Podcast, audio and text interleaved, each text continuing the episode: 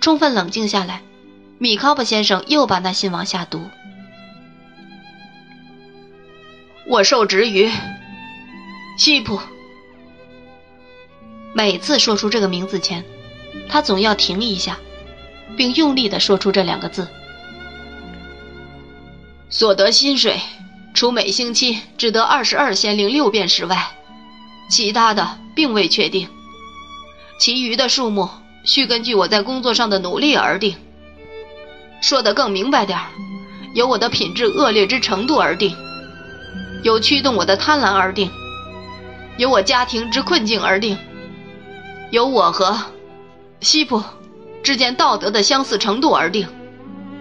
不久，我便必须向西普预支薪水，以供养米考普太太和我们那随衰弱和我们那随衰微而扩增的家庭。这还用我多说吗？这必然已为西普所料到。这还用我多说吗？那些钱要用借据或我国法定的字据来换得，这还需要我说吗？于是，我陷入他为我织的网中，这还用我多说吗？在描写这不幸的事实时，似乎米考布先生对自己的写信能力由衷感到快慰，以致这使现实给他的任何痛苦和忧患都相形之下不算什么了。他接着读道：“从此以后，西普开始把他开展他那魔鬼业务所需的秘密告诉我。从此以后，我开始用莎士比亚的话说，软弱、憔悴和绝望。我发现我的工作经常不过是职业的作伪，并骗住一个我要指名做威先生的人。那个威先生。”被人用尽方法算计、欺诈、行骗，可是那个恶棍西普，却对那受尽欺骗的威先生，大讲无限的感激之情，无限的友谊之情，这已够邪恶了。可是，正如那个富于哲学气质的丹麦王子所说的，更邪恶的还在后面呢。米考布先生对引用这句话十分得意。竟假装看错了地方，又把那句话读了一遍。在眼下这封信里，他继续读道：“我不准备把对我指名为威先生所施的种种罪恶勾当列表。我在这些勾当中也是个被动的参与者。可是这个表已在别处列好了。我内心再不为薪水或没有薪水、面包或没有面包。”生存或死亡等斗争时，我的目的就是利用一切机会，发现并揭露西普所做的是这位先生蒙冤的重大罪行。既有内人默默提示鼓励，又有外人同样令人感动的恳求。我在此主要指的是薇小姐。于是，我就进行了一项不可谓十分辛苦的调查秘密。这工作，据本人知识、情报和信念来综合判断，为时已足足超过十二个月了。他读这段话，就像是摘自一个议会的条案，读这些字似乎使他大为兴奋。我告发西普的罪状。他看看西普，并把那尺夹在左臂下一个方便的地方，以备万一。再往下读，如下：一，米卡布先生说道：“当威先生办事能力和记忆力都变差以致混乱时，西普有意把事物弄乱；当威先生处于最不宜处理事务时，西普总在他身边强迫他处理。在这种情形下。”把重要文件冒充成不重要的文件，以此取得了魏先生的签字。就用此法，他又劝魏先生授权他去动用一笔代人保管的钱，其数达一万两千六百十四磅二先令九便士，用以应付实际上已有准备或根本不存在的债务或亏空。它使人相信这件事从头到尾都由威先生动机并不诚实，是由威先生自己的不诚实的行为造成的，并从一开始就以此要挟他，折磨他。你要出以证明，你科波菲尔。永莱雅，尤莱雅恫吓着摇摇头说道：“马上都说出来。”请问一问，西部，特拉德尔先生，是谁接着住进了他的房子？米考普先生终止了读信，说道：“我看到有莱亚那本不停搔着下巴的瘦长手指停了下来。我问问他。”米考普先生说道：“他是不是在那里烧过一个记事本？如果他说是的。”那就问他，烧后的灰在什么地方？要他问问威尔金米考伯吧，他就可以听到一种完全于他不利的证词了。米考伯先生说这几句话时的那种得意，很成功的吓着了那个母亲。他便很激动的叫道：“有理，有理，要谦卑，讲和吧，我亲爱的。”母亲，他答道：“请你别说话，好吗？你慌了神，不知道你自己说些什么了，也不知道你想干什么。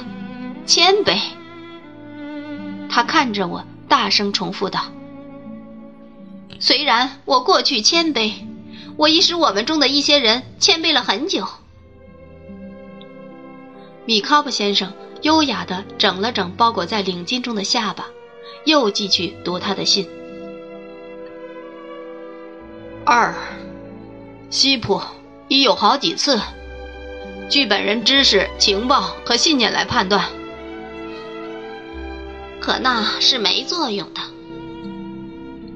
尤莱亚嘀咕道，并松了一口气。母亲，你别说话。不久，我们就要提出一种。有作用的，足以了结你的东西来，米考普先生说道。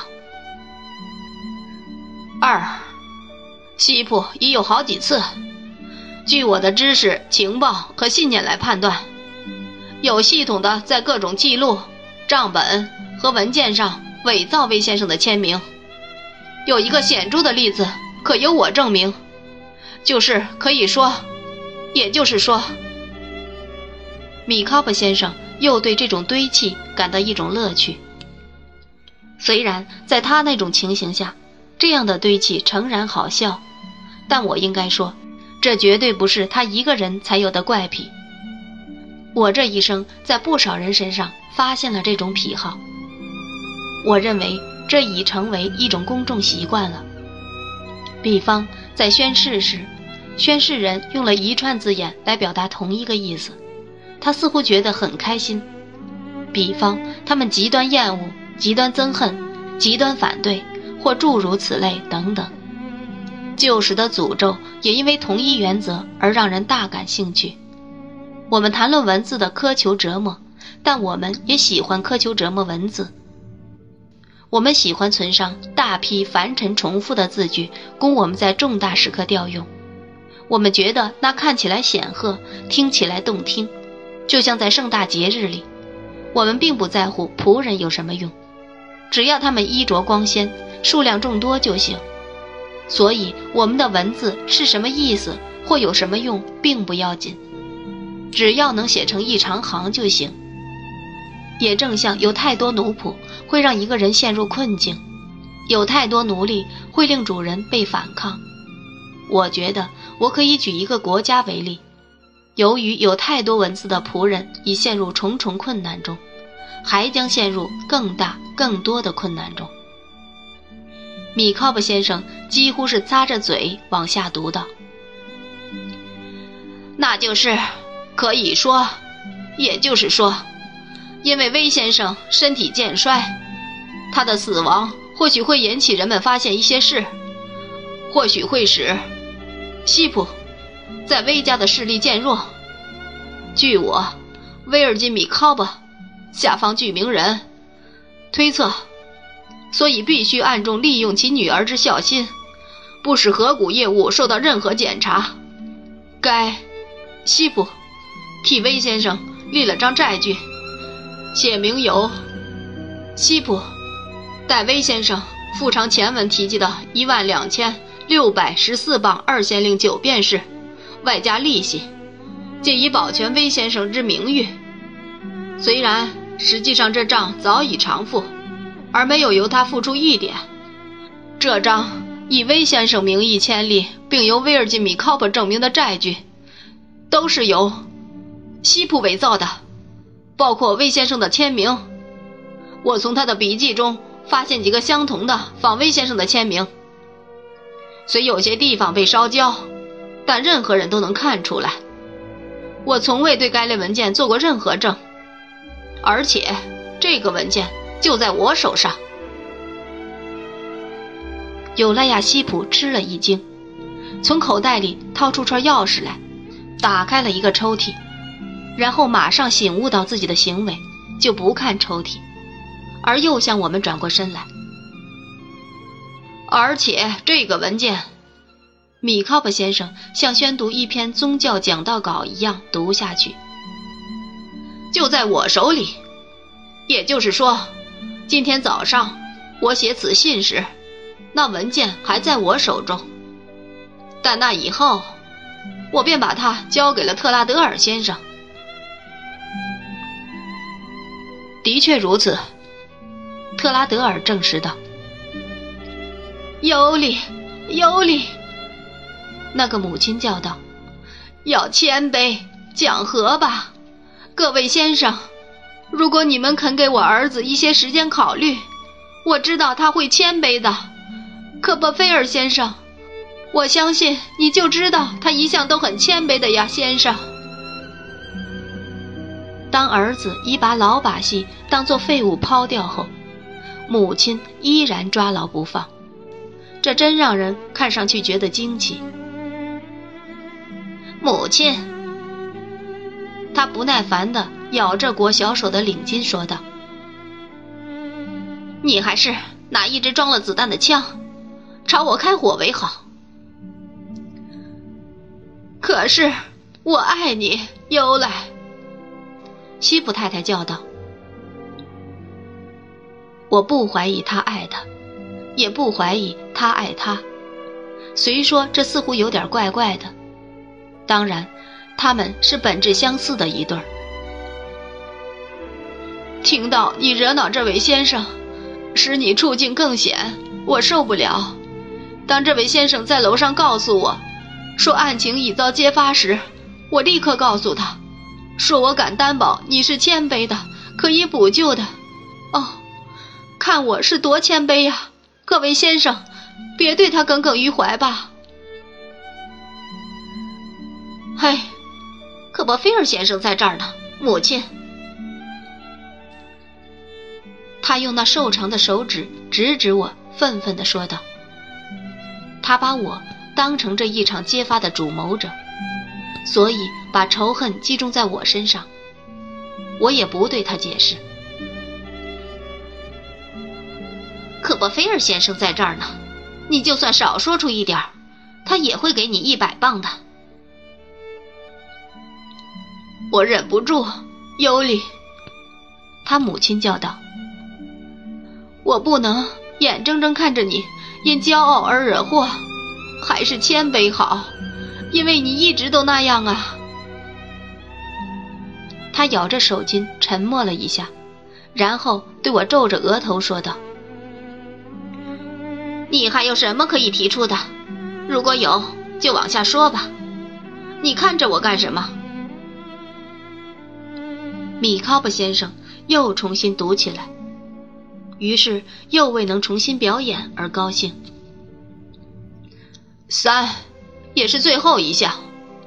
我现在要用西普的假账本和西普的真笔记，表明不幸的威先生，由于其软弱、过失、其品德、父爱、荣誉心等，在若干年来被利用，以达到西普的卑劣目的，表明威先生若干年来，在各种想得出的方式下，随着那卑鄙、虚伪、贪婪的西普的钱财增加，而受其欺骗，遭其掠夺，表明西普的主要目的是把钱吸进搞到手后，就完全控制威先生和威小姐。至于他对威小姐暗中的企图，我置之不论。表明他在几个月前所完成的最后行为是，劝诱威先生放弃其股份，甚至出卖住宅中的器具，由西普付其年金，每年分四次认真偿还。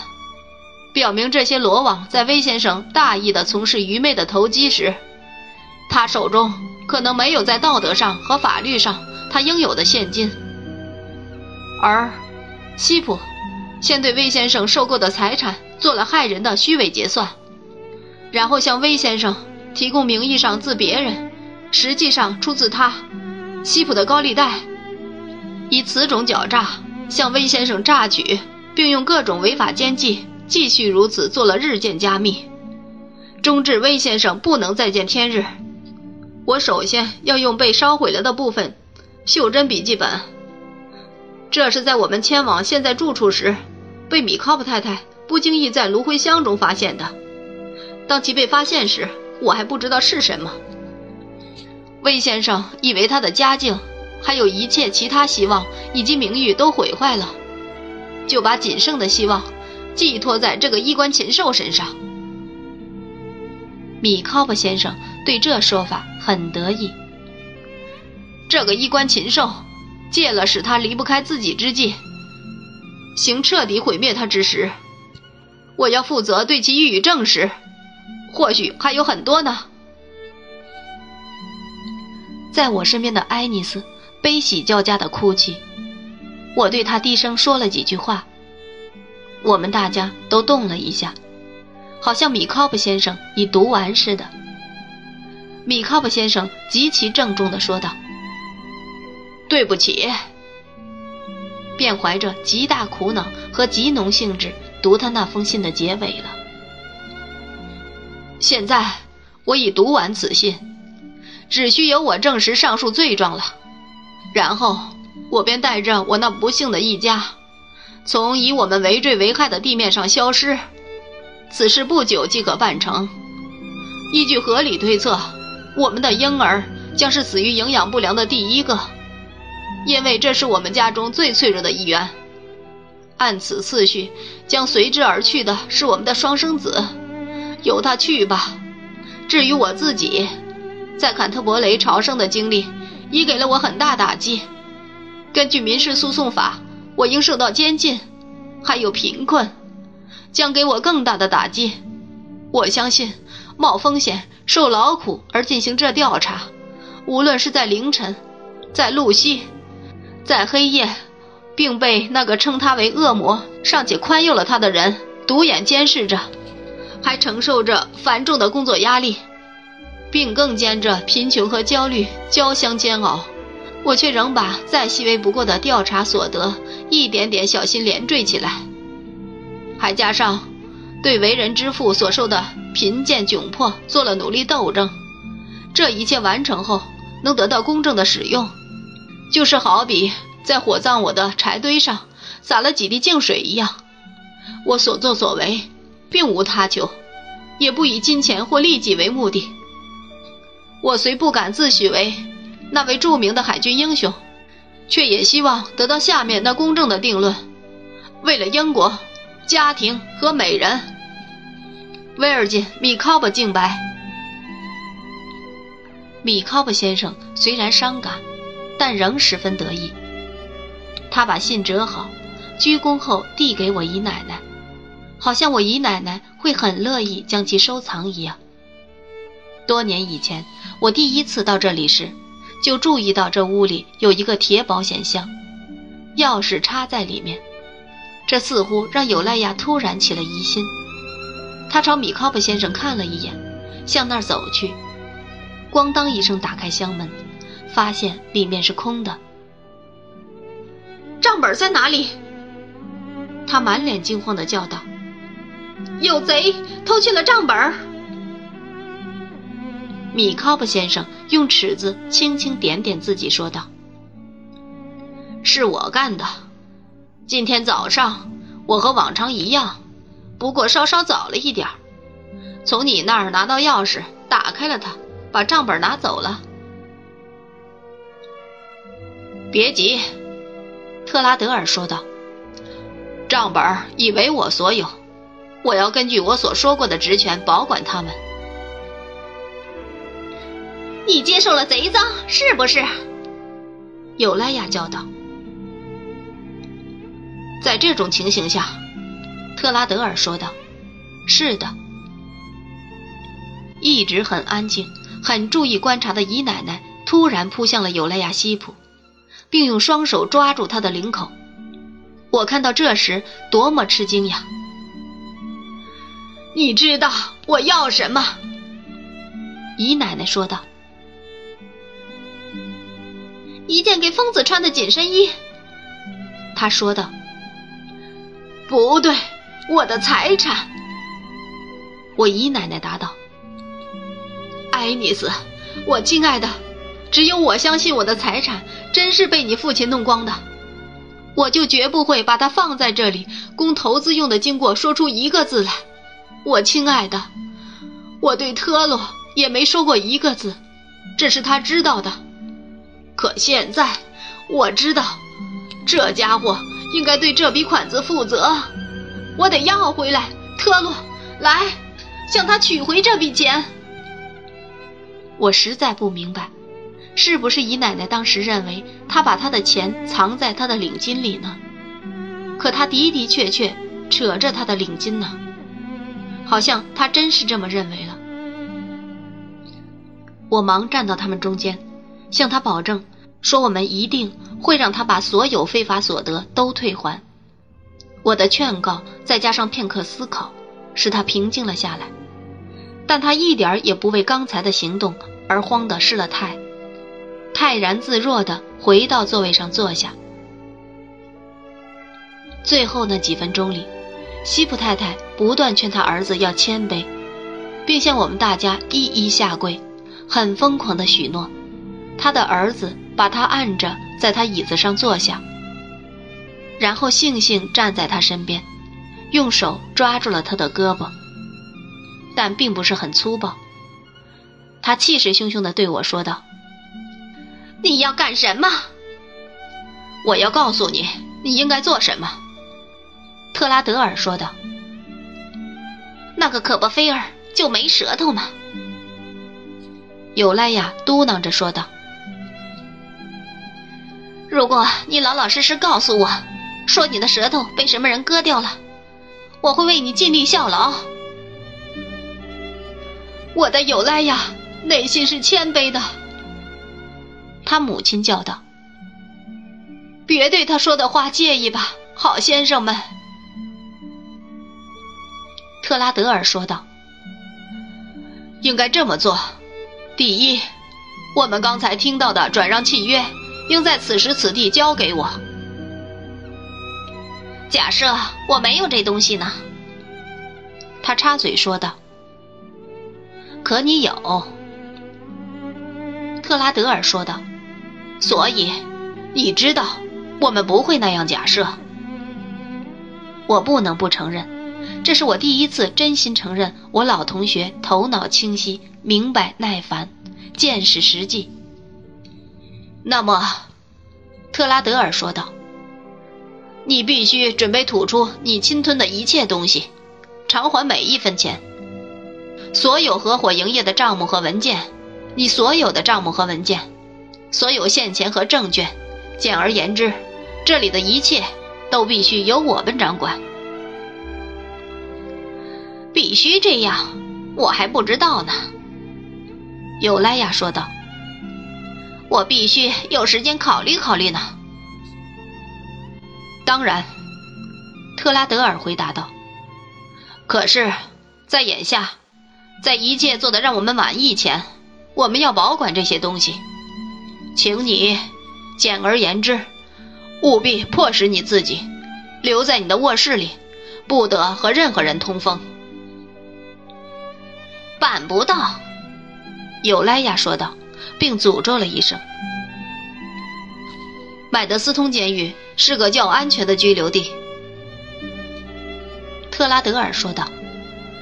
固然，在使我们获得此权方面法律会多花点时间，也许不能像你现在这样，把此全权交给我们。可是无疑，法律会处罚你。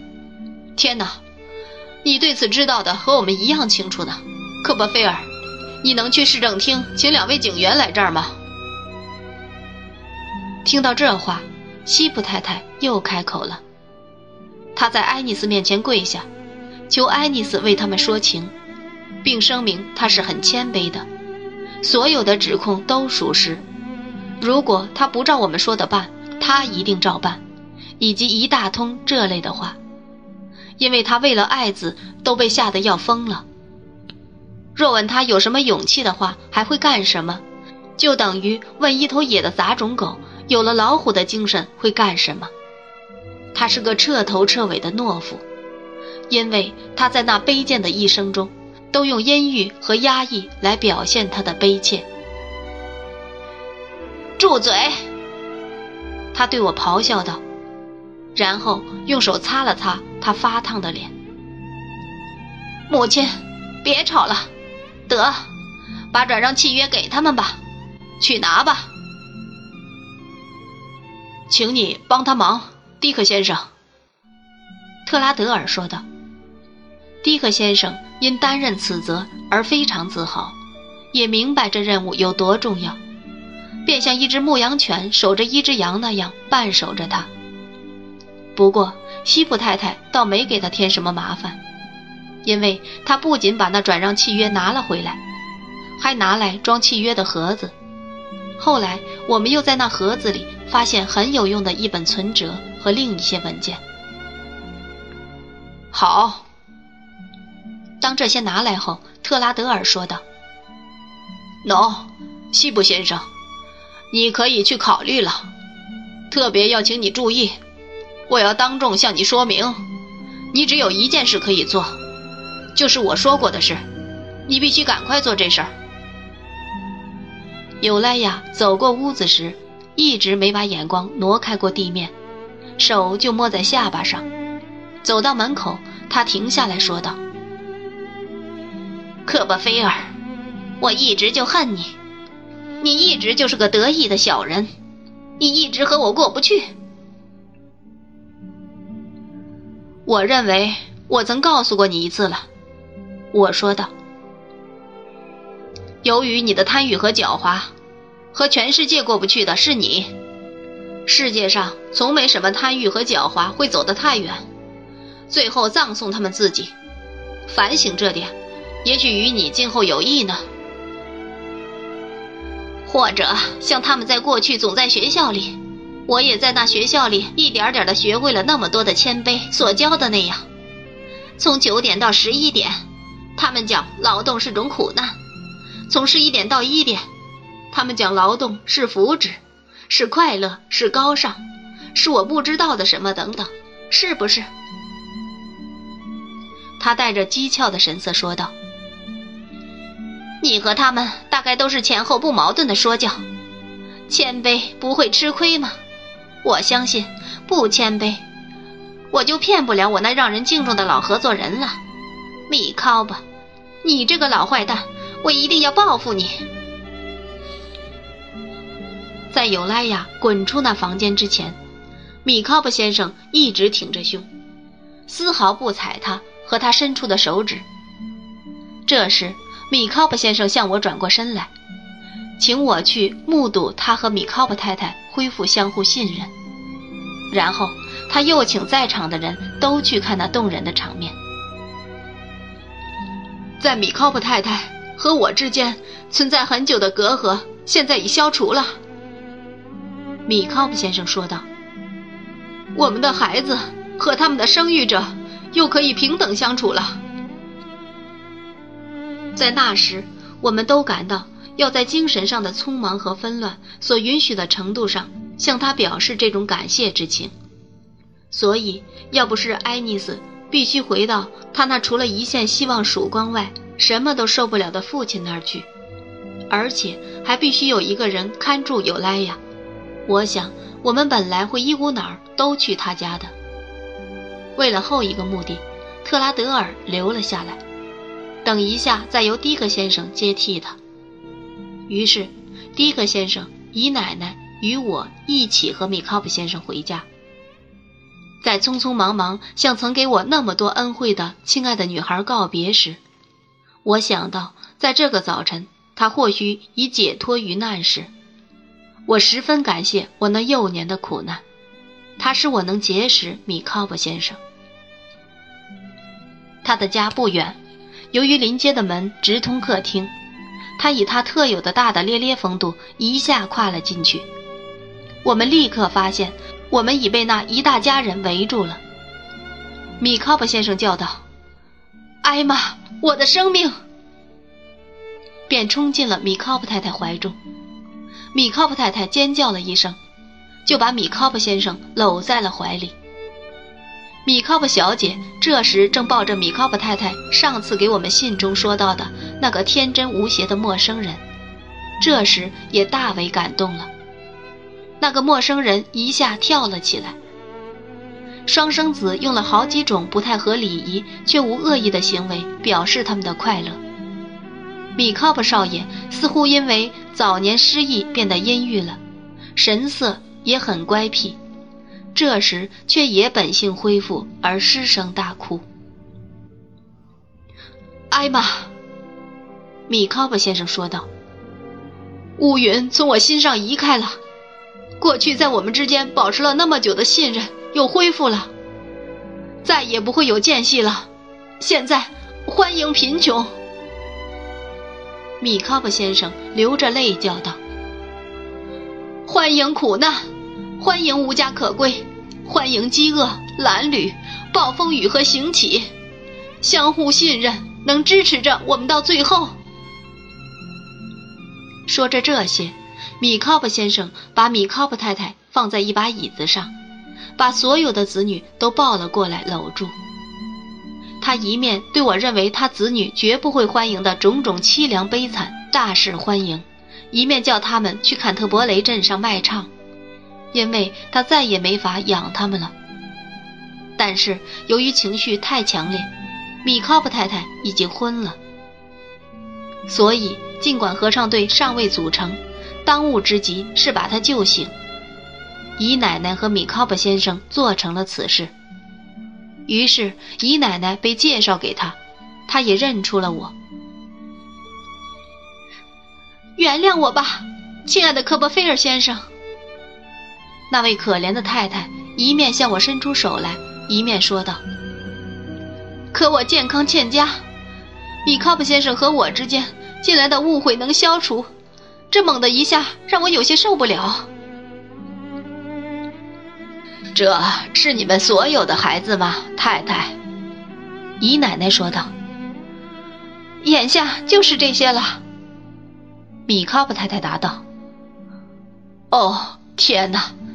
我不是问的这个，太太。姨奶奶答道：“我的意思是，这些都是你们的。”小姐，米考普太太答道：“这是可以完全相信的。”那位最年长的年轻绅士，喏，姨奶奶仔细打量着说道：“他准备干什么呢？”我来此地时，米考普先生说道：“我本希望让威尔简进教会。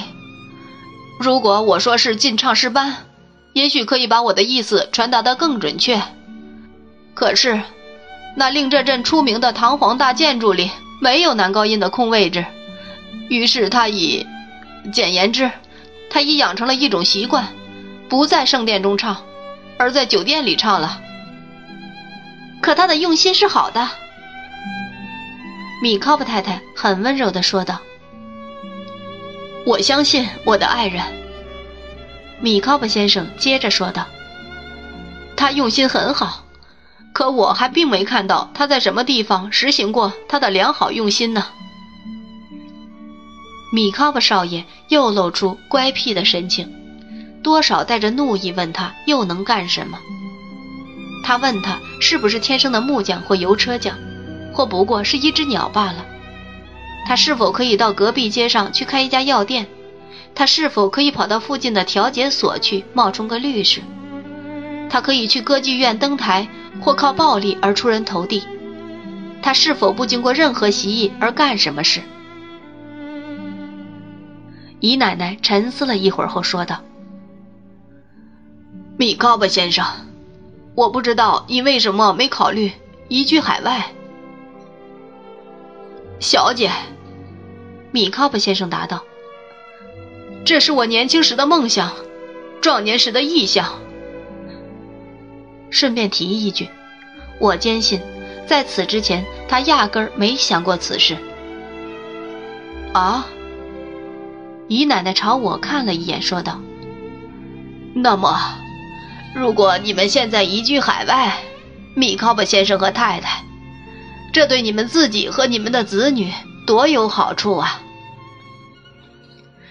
可是资金呢，小姐？资金呢？”米考巴先生愁闷的用力说道：“这是主要问题，我可以说是唯一困难。”我亲爱的科波菲尔先生，他太太响应道：“资金。”我姨奶奶说道：“你在帮我们一个大忙，你已经帮了我们一个大忙，我们能报答你什么呢？从火里救出的东西一定不会少，还有什么比为你们筹资金是更好的报答呢？”我不能把这当做礼物接受，米考布先生很热情地说道。如果可以借我一笔数目适当的钱，如果每年五分的利息，由我个人负责，假定我出具十二个月、十八个月、二十四个月偿还的期票，使我有时间可以等待机遇出现。如果可以，当然可以，只要你开口。就一定可以，条件由你定。”姨奶奶说道。“现在，请你们二位想想吧。大卫认识的一些人，不久要去澳洲。如果你们决定了去，何不同乘一条船去呢？你们可以相互照应啊。现在想想吧，米考布先生和太太，花一点时间，好好的想想。”只有一个问题，我亲爱的小姐，我想问问。米考普太太说道：“我相信那里的气候是合乎卫生的吧？是全世界最好的。”姨奶奶说道。“那就好了。”米考普太太忙说道。